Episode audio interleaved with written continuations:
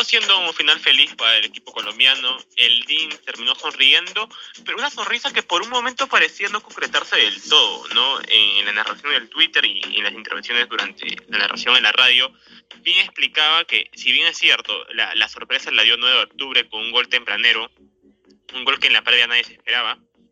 Eh, el DIN logra, logra empatarlo.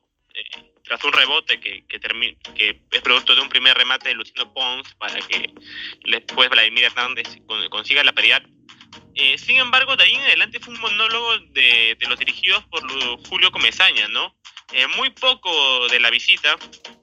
Eh, sin embargo, pese a esa superioridad que bien marcaba, no, no era, no, era no era transportada hacia el marcador, ¿no?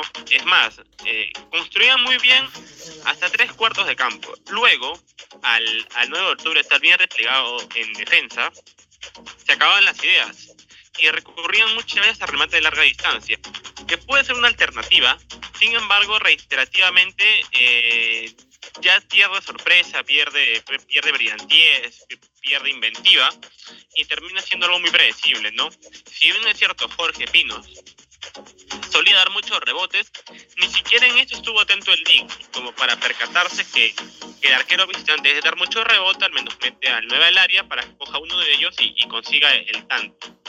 Sin embargo, lo que iba a ser un punto muy valioso del 9 de octubre eh, fuera de casa, eh, Brian Castellón terminó por aguar en la fiesta a los de Juan Carlos León, ¿no? Eh, quien nuevamente exigió el arquero a Pinos, esta vez no pudo hacer más y terminó, terminó siendo parte de esta derrota del 9 de octubre que lo hunde en último del grupo E y muy por el contrario el DIN se ubica primero con cuatro unidades.